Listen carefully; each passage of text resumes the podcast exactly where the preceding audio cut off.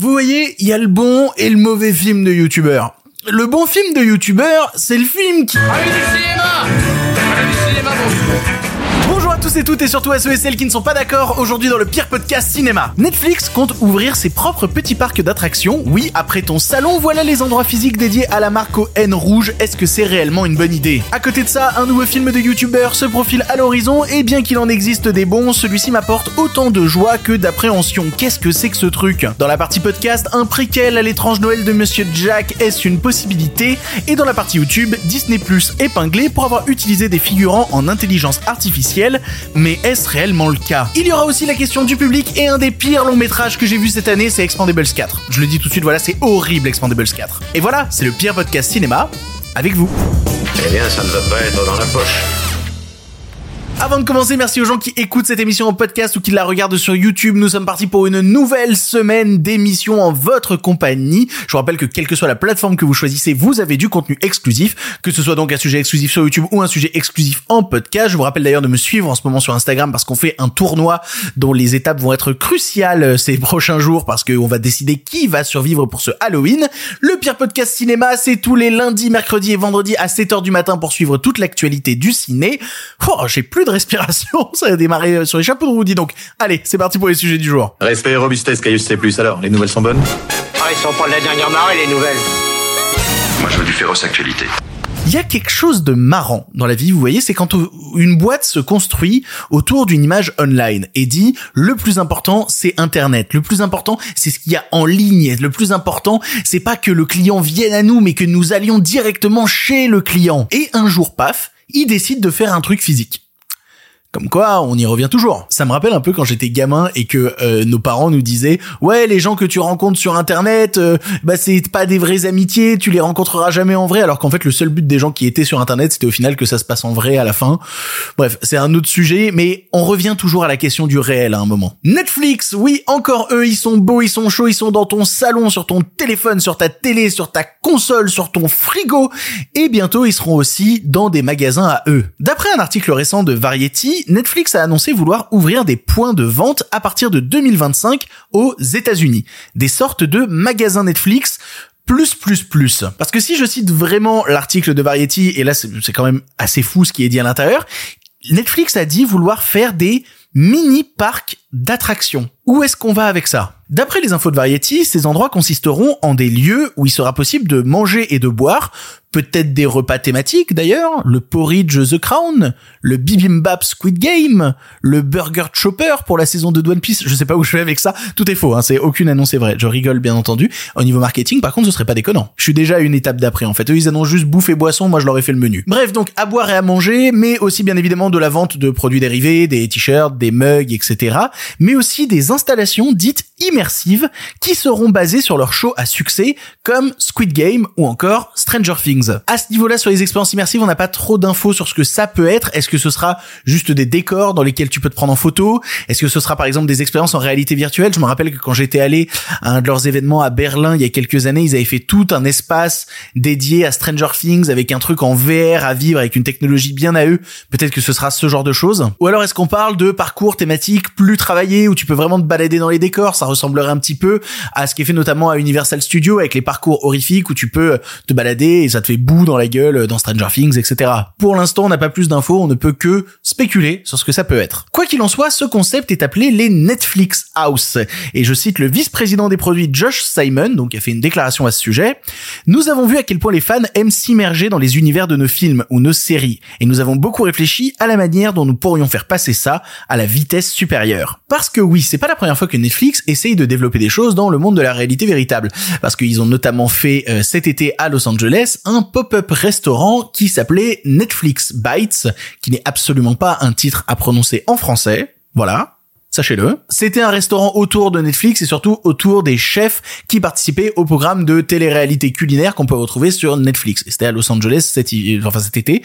Et ils vont lancer d'autres trucs cet hiver. Donc à partir du 6 décembre à Los Angeles, ils vont lancer un truc de, en fait, c'est une sorte d'escape game et en même temps expérience. En gros, tu payes 40 dollars pour 70 minutes et tu peux aller jouer avec tes copains dans l'univers de, alors j'avais listé le truc de Bridgertown, de Stranger Things, ou encore de Squid Game. J'aime trop comment Netflix, ils ont pas compris Squid Game, une grosse série qui dénonce le capitalisme mortifère et ils se sont dit "Hey, est-ce qu'on peut pas faire payer des gens pour les faire rentrer à l'intérieur de ce truc? Après bon, ils ont bien annoncé qu'elle allait sortir une télé-réalité Squid Game où t'as des gens qui vont se battre pour gagner de l'argent. Alors ça a pas été encore révélé, mais j'espère que c'est des combats à mort.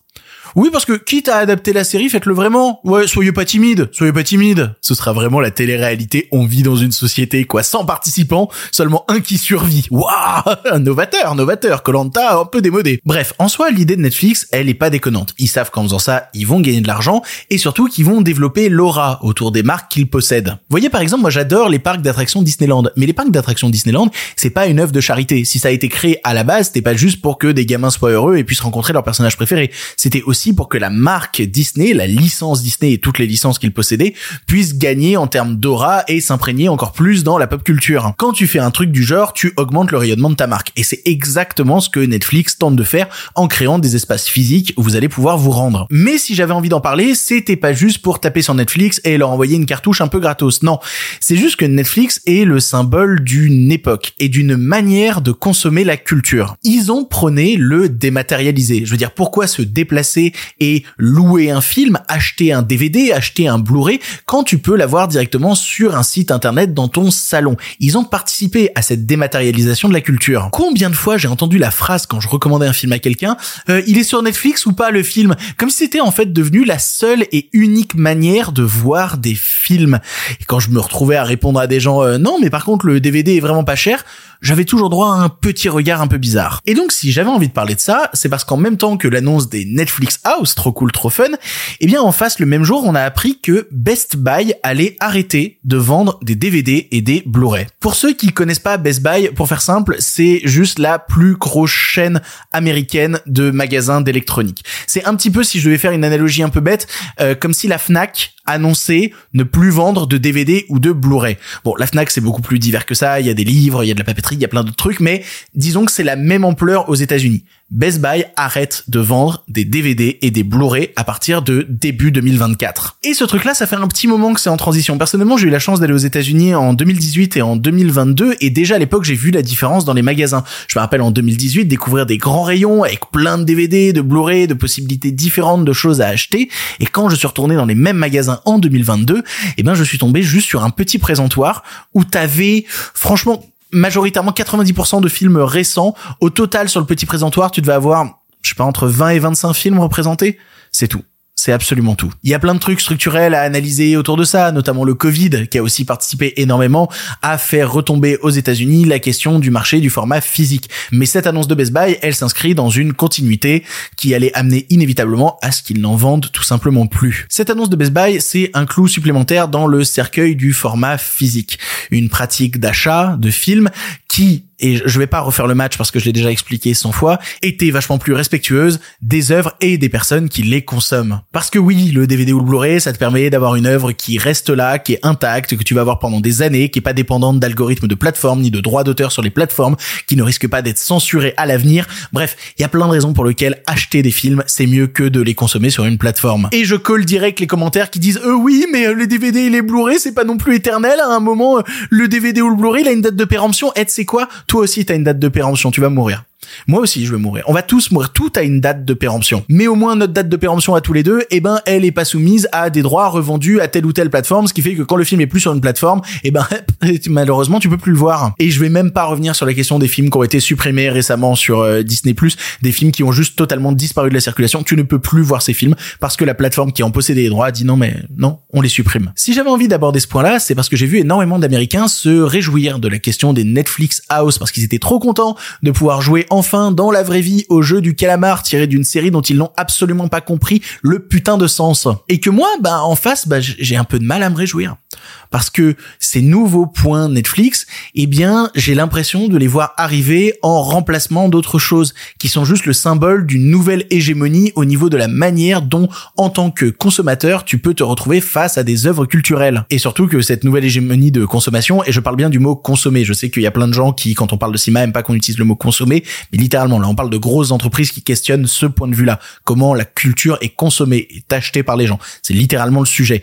Et ben, cette nouvelle manière de consommer apporte plein de problèmes aux œuvres en question. Et je suis effrayé de la même manière quand je vois aux États-Unis Netflix racheter des salles de cinéma pour n'y diffuser que des programmes Netflix. Voilà, ça me rend pas heureux de voir que les lois américaines permettent aussi de faire ce genre de choses-là. Parce que tout cela amène à la mort lente et douloureuse d'une manière particulière de consommer le cinéma. Une manière peut-être plus onéreuse, je vous l'accorde parfaitement, mais qui était beaucoup plus euh, respectueuse du travail des personnes derrière les œuvres que vous consommiez et même de vous en tant que spectateur. Je suis peut-être un vieux con, hein. Ça y est, hein, j'ai 30 ans, euh, c'est le moment de devenir un vieux con, hein. Mais ouais, entre un format DVD Blu-ray fort ou un parc d'attractions Netflix, mon cœur a tendance à balancer vers l'un plus que l'autre. Je suis désolé, on choisit pas qui on aime. Et moi, le cinéma, je l'aime comme ça. Allez, on va parler film de youtubeurs. Quitte à faire une émission sur YouTube, autant aborder cette question, ma foi, fort épineuse. Parce que j'ai vu passer un trailer d'un film dont j'avais absolument pas du tout entendu parler, qui est littéralement un film de youtubeur, et encore un peu plus encore, mais euh, pour ça, il va falloir remettre un peu de contexte. Parce que quand on parle de films de youtubeurs, les gens partent en vrille immédiatement et commencent à dire que les films de youtubeurs, c'est forcément de la merde. Et non, c'est absolument faux. Oui, effectivement, il y a beaucoup de films avec des youtubeurs qui sont de la merde, mais vouloir catégoriser ça comme ça, c'est quand même extrêmement réducteur. Déjà, il faut différencier deux choses les films réalisés par des gens qui sont issus de YouTube et les films dans lesquels gravitent des personnalités issues de YouTube. C'est pas la même chose. Genre par exemple aux États-Unis, on peut citer les films avec Logan Paul, que ce soit euh, Where is the Money ou euh, par exemple Airplane Mode. Voilà des films dont vous n'avez peut-être jamais entendu parler et c'est tant mieux. Ou notamment aux États-Unis, on peut aussi citer le film Smosh, tiré donc de la chaîne YouTube avec le duo comics Smosh qui était sorti en 2015 et qui était quand même distribué par 20th Century Fox. Bah ça, c'est des films qui ont utilisé des Pour faire des entrées. Mais ce ne sont pas des films réalisé par des youtubeurs. D'ailleurs, je reviens deux secondes sur le film Smosh, mais il est réalisé par Alex Winter. Alex Winter que vous connaissez peut-être parce que c'était un des comédiens de The Lost Boys, Génération perdue de Joel Schumacher, et que surtout il s'était fait connaître pour son duo comique avec Kenny Reeves, qui était Bill and Ted, où il y a eu trois films. Les trois films sont formidables, voyez-les. Et surtout, Alex Winter, il est réalisateur d'un film formidable dans les années 90 qui s'appelle Freaked, dont j'avais parlé à l'époque dans Non Movies. C'est un des trucs les plus barges que nous a donné les années 90 et la génération MTV. Si vous avez jamais vu Freaked, voyez-le, c'est complètement fou. Bref, je ferme la parenthèse sur Alex Winter. Euh, aujourd'hui, Alex Winter, il réalise des documentaires et tant mieux pour lui, j'espère que ça se passe bien. Bref, tout ça c'est pas des films de youtubeurs, c'est des films avec des youtubeurs. De la même manière, en France, on peut citer le cas de Pas très normal activité, qui est tout sauf une bonne idée, ce putain de film, vraiment. Je suis désolé de raviver le souvenir de ce truc, euh, mais c'est pas un film réalisé par un youtubeur, c'est un film qui est réalisé par Maurice Barthélémy, ex Robin des Bois, qui aurait mieux fait d'avoir piscine ce jour-là que de réaliser ce truc. Et c'est le cas aussi par exemple du film Le Manoir. Le Manoir qui est un film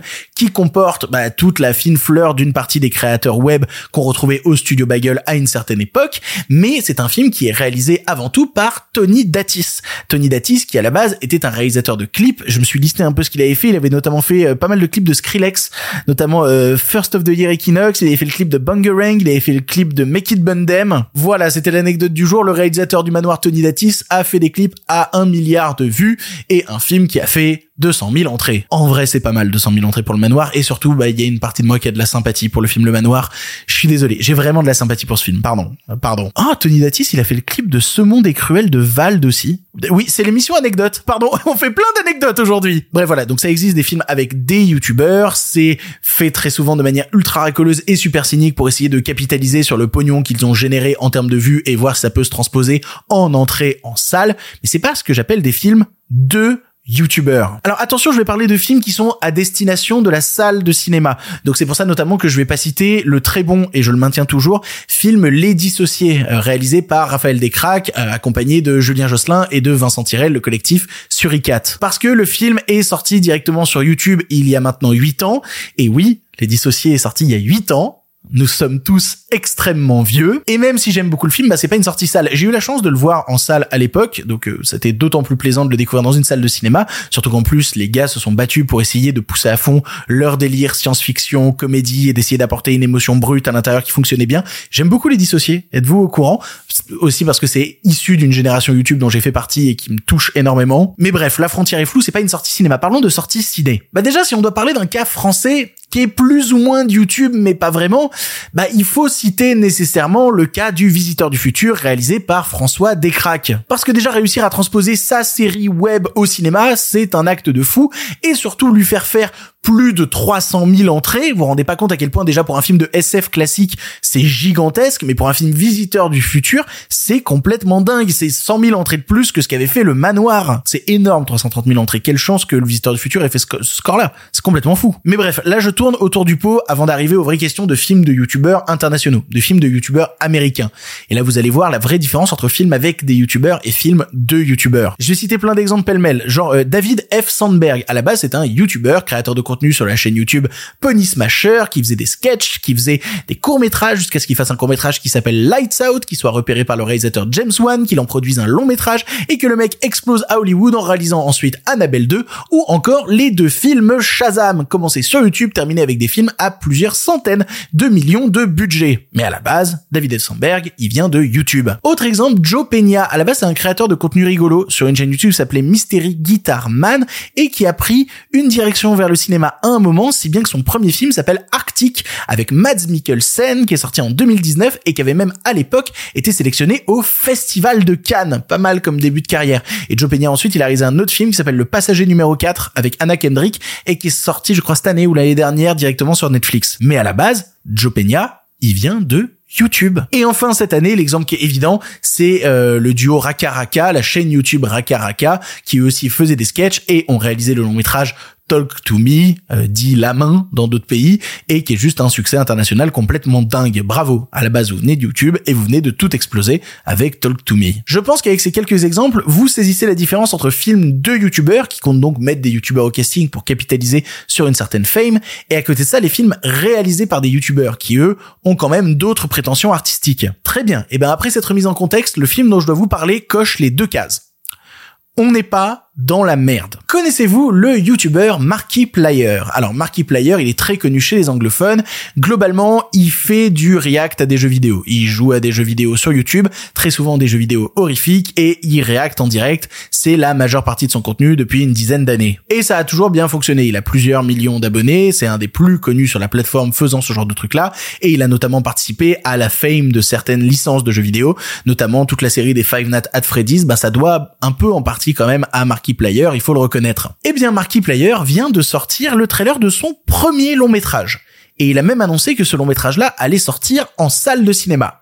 Rien que ça. Mais à la différence d'autres films réalisés par des youtubeurs dont je vous parlais de personnes qui sont effacées derrière la caméra, eh bien ici, Markiplier a réalisé le film, l'a écrit, le produit avec ses deniers personnels, il en joue le premier rôle, et en plus le film est adapté d'un jeu vidéo auquel il a joué sur sa chaîne YouTube. Vous voyez ce que je veux dire quand je dis que ça coche toutes les cases. Alors par contre attention, contrairement à d'autres youtubeurs qui tombent rapidement dans la comédie dès qu'ils se tournent vers le cinéma, Iron Lung, c'est le titre du film, Iron Lung, les poumons de fer, je pense que ça veut se dire comme ça, eh bien c'est adapté du jeu vidéo du même nom et c'est un long métrage d'horreur science-fiction. Le pitch est assez intrigant en vrai, en gros on est dans un futur post-apocalyptique où un événement a fait que toutes les planètes habitables ont disparu et un prisonnier est envoyé fouiller un océan de sang sur une lune à bord d'un sous-marin appelé le Iron Lung. N'ayant jamais vu aucune image du jeu vidéo en question, je suis particulièrement intrigué par un pitch de SF pareil. Mais je me pose quand même deux trois questions. Déjà, bah il joue le premier rôle. Ok, mais c'est pas le seul YouTuber du film. Notamment, il semblerait qu'un second rôle soit attribué à un autre YouTuber connu dans le monde du jeu vidéo anglophone, qui s'appelle Jacksepticeye. Et euh, dans les autres YouTubers qui participent, on a appris notamment qu'il y aurait un caméo vocal du plus gros YouTuber qui existe actuellement sur la plateforme, à savoir MrBeast. Ensuite, comme je vous disais, le film a été annoncé comme auto-financé. Et ça, ça me pose deux trois questions parce que, ok, euh, Markiplier est riche. Voilà, sa fortune est estimée à à peu près 45 millions de dollars. Mais est-ce suffisant pour réaliser un film avec l'ampleur qu'il est en train d'annoncer? Je veux dire, on n'a aucune idée du budget du film et peut-être qu'il peut faire un très bon film avec ce pitch-là en limitant le nombre de décors et en le faisant pour 5 ou 6 millions. Peut-être. Mais dans ce cas-là, vu qu'il joue aussi le rôle de producteur, a-t-il su mettre l'argent aux bons endroits C'est plein d'interrogations que j'ai. Après, le type a l'air extrêmement investi dans le projet notamment euh, dans les trucs qui sont sortis autour du film, et eh ben il a battu le record de faux sang utilisé pour un long métrage. C'est-à-dire que le record avant était détenu par euh, le Evil Dead de Fede Alvarez qui était sorti en 2013, qui est un film que je trouve extrêmement sympathique. Et ben là, il a battu ce record-là en utilisant plus de 200 litres de faux sang. Et pour continuer l'anecdote, pour montrer à quel point Markiplier est investi dans son film, il a même dû être hospitalisé pendant le tournage à cause de tout le faux sang qui avait été en contact avec ses yeux. Voilà, très très investi le bonhomme. Et pour ceux qui suivent la grève, qui avance toujours pas d'ailleurs, hein, c'est pour ça qu'il n'y a pas de news sur la grève aujourd'hui, eh ben il fait même partie de la saga AFTRA. Voilà, c'était la, la petite info en plus. Mais dire d'un gars qu'il a un gros investissement dans son long métrage, eh ben ça fait pas tout. Parce que là, le premier trailer vient de sortir et ma première réaction quand j'ai vu le trailer de ce film là, bah c'est que c'est un peu moche en, fait. Euh, voilà. Enfin non c'est pas moche mais disons que quand la bande annonce est sortie sur YouTube la première réflexion que je me suis fait c'est waouh ça ressemble à un teaser pour un truc YouTube en fait ça ressemble pas à une bande annonce de long métrage ou même à un pré-teaser de teasing de teaser de euh, ce que serait la première annonce d'un film. Et là ça va sortir en salle. Et du coup ça me questionne parce que Markiplier c'est un type que j'aime bien. Vraiment c'est un type qui a une grande sympathie à mes yeux. Mais j'ai l'impression que son projet de film a le cul entre deux chaises. Un film qui s'inscrit à la fois trop dans l'héritage de sa chaîne mais aussi dans l'héritage de la plateforme vu les youtubeurs qu'il met à son casting et qui donc risque d'avoir un peu de mal à fonctionner de manière indépendante. Mais en face de ça, une ambition qui se voit avec l'envie d'aller explorer un genre qui est pas facile à mettre en scène, le pitch est complètement dingue.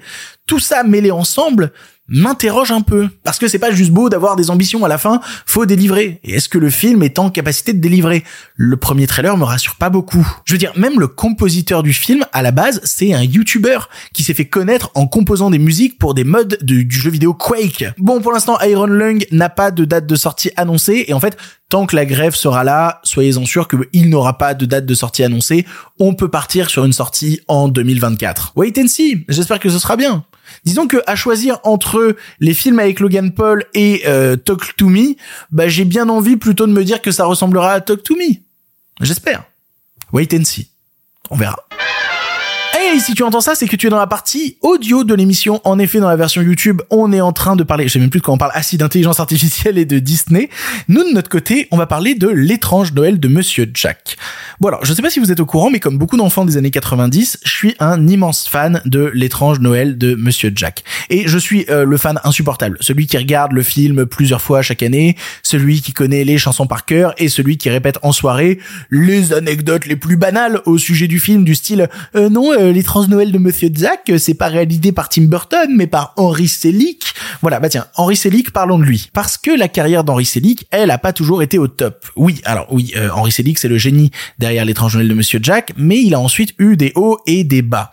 Des bas parce que, bah, par exemple, l'animation de son film suivant, James et la pêche géante, est formidable, mais le scénario est aux fraises. Et concernant son film encore suivant, qui s'appelle Monkey Bone, bah, c'est un film bourré d'idées, mais qui s'est fait ravager par les studios, ce qui fait que le long métrage, quand tu le regardes aujourd'hui, est absolument horrible. Aussi eu des hauts, hein, parce qu'ensuite il réalisera le long métrage Coraline, et que Coraline c'est formidable, mais qu'ensuite, bah, on va attendre 13 ans sans avoir de film de lui, et ce sera au final Wendell and Wild, qui sortira directement sur Netflix, et qui est très moyen. Alors qu'il s'est associé à Jordan Peele, c'est une vraie déception.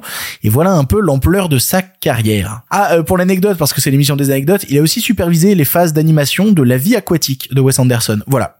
C'était juste pour vous dire ça. Et forcément, donc c'est Noël et le magazine People a décidé de faire une interview de lui, qui est une super idée, mais ils lui ont posé la pire question possible, à savoir, euh, vous voudriez pas faire une suite à l'étrange Noël de Monsieur Jack? Une question idiote au possible et qui montre à quel point les journalistes américains sont névrosés par les dynamiques de licence. Quand un film est bon, il peut pas juste être bon. Faut déjà réfléchir à l'étape d'après. Comment est-ce que t'en fais une franchise? Comment tu vas plus loin que le film? Alors que techniquement, l'étrange Noël de Monsieur Jack a déjà tous ses produits dérivés qui complètent l'histoire. Il y a l'histoire de, de Jack dans le jeu vidéo Kingdom Hearts. Il y a les propres jeux vidéo de l'étrange Noël de Monsieur Jack. Il y a même un manga. Voilà. Quand tu dis que le film a un manga, est-ce qu'on n'est pas déjà allé trop loin? Et du coup, Henry Selick a répondu à la question du magazine People et a dit non. L'étrange Noël de Monsieur Jack est un film parfait qui est sorti au parfait moment pour ensuite grossir encore au fur et à mesure des années. Je pense que Tim Burton le premier dirait mais pourquoi gâcher ça? Il n'en a certainement pas besoin en plus de l'argent d'une suite. Il a eu tellement de succès différents depuis le film, et personne ne l'a approché avec une bonne idée de suite. Et personnellement, je pense que c'est Tim qui décide. Je ne crois pas que quelconque idée pourra le convaincre. On en parlait à une autre émission, Tim Burton est aujourd'hui un peu en guerre en plus contre Disney, et ça interroge sur son rapport à la boîte quand on sait à quel point déjà, bah, le film L'étrange Noël de Monsieur Jack, c'était pas un film désiré particulièrement par Disney. Je, vais pas refaire tout l'historique de l'étrange Noël, mais à la base, c'était plus une épine dans, le pied qu'autre chose pour Disney, qui se sont final intéressés au film quand ils se sont rendus compte que, oh mince, tiens, on peut faire du pognon avec, c'est super. Bref, faire une suite, comprenez-le, c'est mort, et c'est tant mieux. Mais là, Henri Selick a ajouté Non, ce qui serait intéressant, je pense, c'est plutôt une histoire sur comment Jack est devenu le roi d'Halloween Town. Et là, du coup, bam, voilà, boîte de Pandore ouverte, spéculation dans tous les sens. Chris Sarandon, qui faisait la voix de Jack dans le film original, a direct dit qu'il serait trop chaud de revenir. Et partout, des rumeurs ont enflé sur Internet sur « Oh mon dieu, il va y avoir un préquel à l'étrange Noël ». Non, non et non il n'y aura pas de préquel à l'étrange Noël de Monsieur Jack. C'est une idée qui a été lancée à la volée dans l'interview dans le magazine People aux US par le réalisateur qui n'a pas le pouvoir de lancer quoi que ce soit sans l'aval de Tim Burton. Non, non, il va pas y avoir de préquel à l'étrange Noël de Monsieur Jack. Alors après, faut quand même relativiser deux trois trucs parce que je dis il y aura pas ça, il y aura pas ça. On se rappelle quand même que Tim Burton est actuellement en train de réaliser le film Beetlejuice 2 comme quoi on peut s'attendre à tout, même à déterrer des films qu'on pensait bel et bien loin de tout soupçon de suite, de reboot, de préquel. Mais pour répondre à la rumeur la plus pressante, hein, celle où j'ai vu le plus de messages, non, non, il n'y a pas de préquel prévu pour l'étrange Noël de Monsieur Jack, non. Et de mon avis de fan, c'est tant mieux. Les nouvelles n'étaient pas très fraîches, en effet. C'est l'heure de la question du public. Vous le savez, à chaque émission, je poste une story sur Instagram. Suivez-moi sur mon compte Instagram, je le dis. Enfin, cette fois par émission. Suivez-moi sur Insta. Je pose une story où je dis, hey, vous avez des questions sur l'actualité du cinéma et vous pouvez poser une question et peut-être passer dans l'émission. Et aujourd'hui, la question du jour nous vient de Éloi Fourier 06 qui demande Bon, et ce top des séries depuis le début du siècle par le Hollywood Reporter, on en pense quoi? Beaucoup de mal.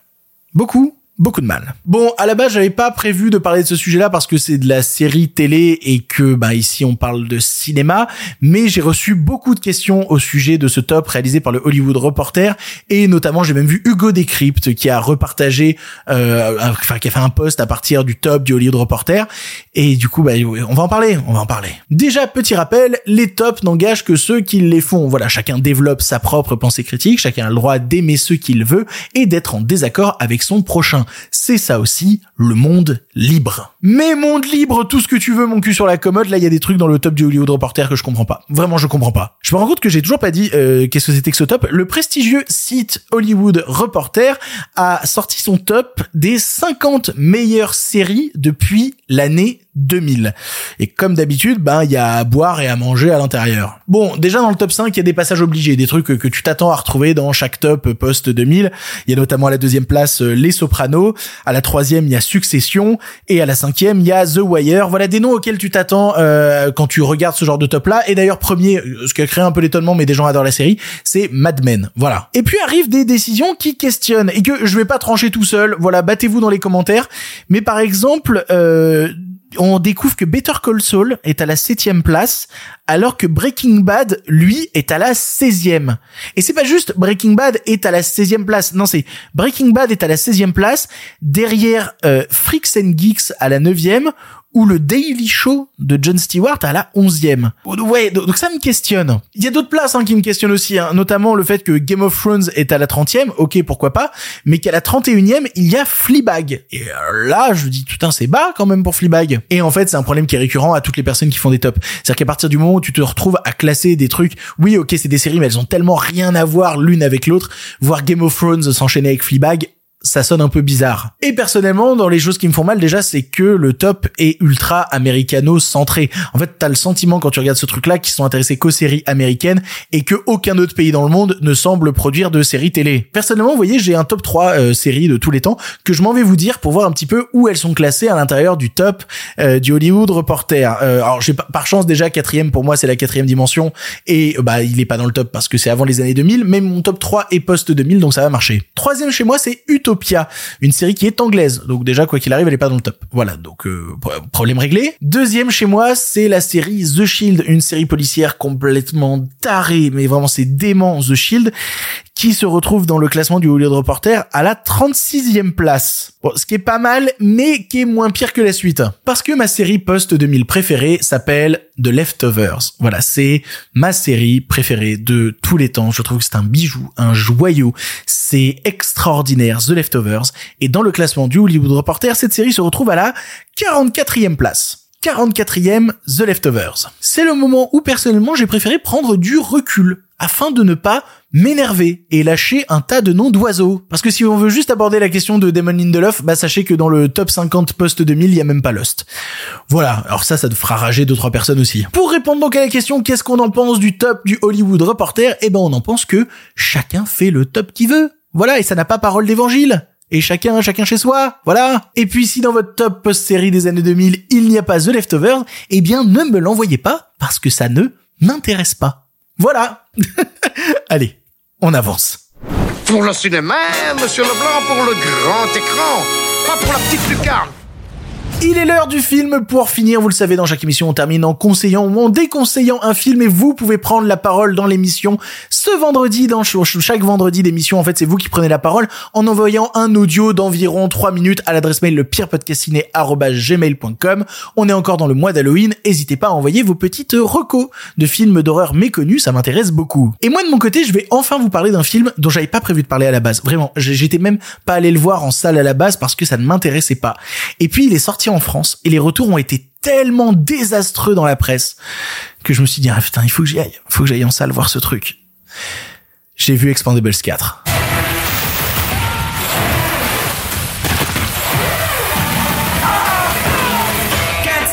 Bon, déjà on va parler de mon rapport à la saga Expandables. J'aime bien les deux premiers. Le premier est un peu trop sérieux, le deuxième se prend un peu moins au sérieux et un peu plus sympathique.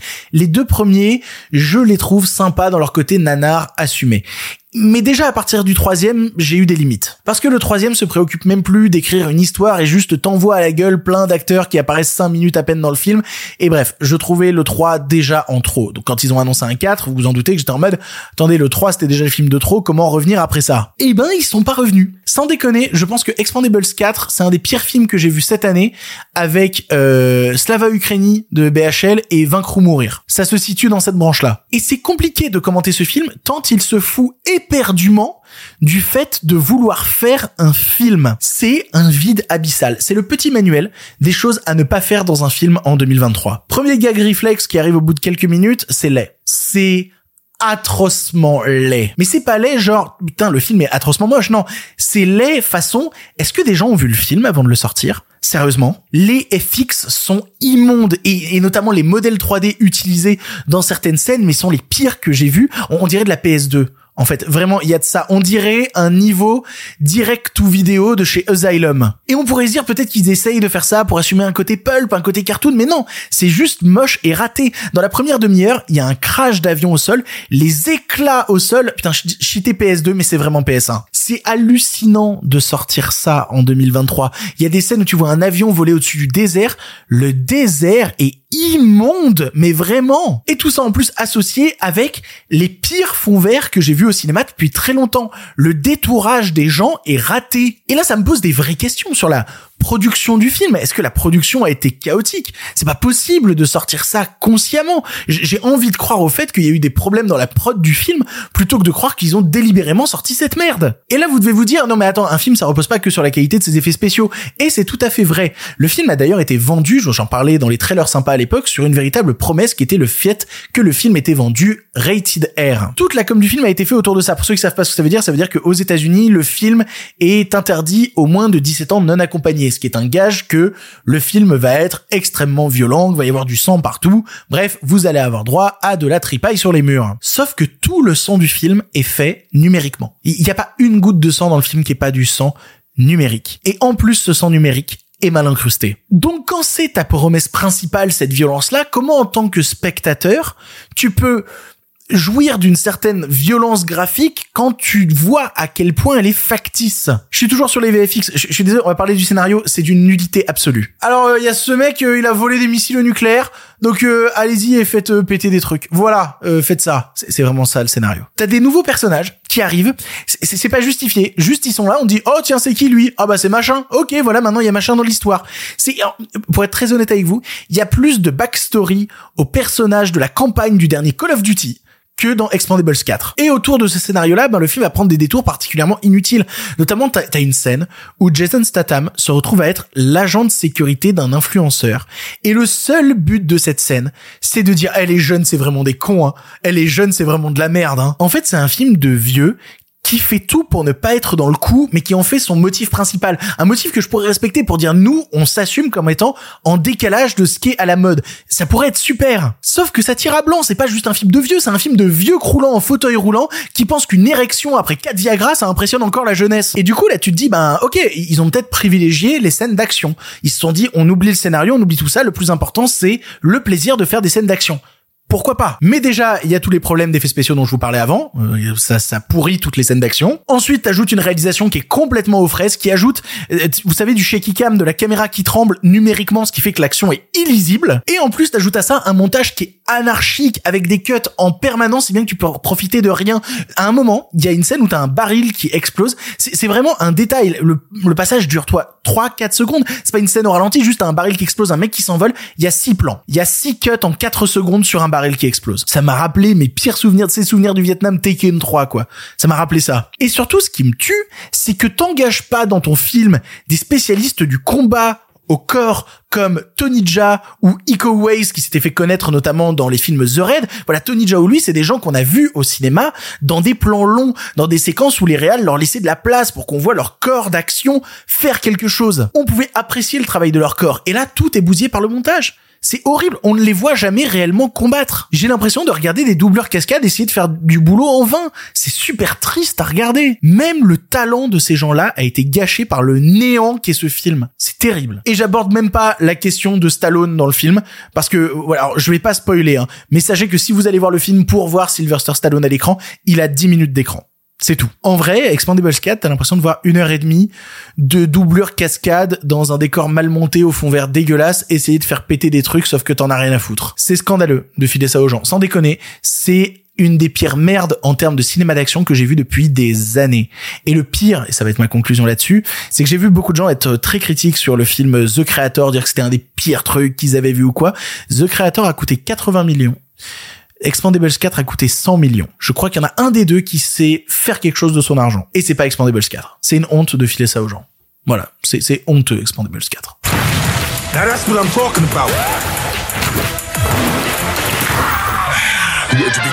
C'est ainsi que se termine cette nouvelle émission du pire podcast cinéma, une émission où on redémarre la semaine sur les chapeaux de roue, on est en pleine forme. Je suis assez content de cette émission, je suis assez content des sujets qu'on a réussi à aborder qui sont dans l'actualité mais qui me permettent d'aborder des trucs plus larges. Vraiment, je suis assez content de cette émission et j'espère qu'elle vous a plu. Pour ceux qui veulent en savoir plus sur l'actualité ciné, bah abonnez-vous déjà, on en parle jamais assez mais abonnez-vous à la chaîne YouTube, abonnez-vous au podcast pour ne rien rater et nous bah on se retrouve mercredi pour une nouvelle émission à 7h. Pour l'instant, c'est terminé. Mais si vous en voulez encore... Non mais oui, bien sûr, mais c'est fini cette histoire là Par contre, euh, la prochaine fois, avec plaisir.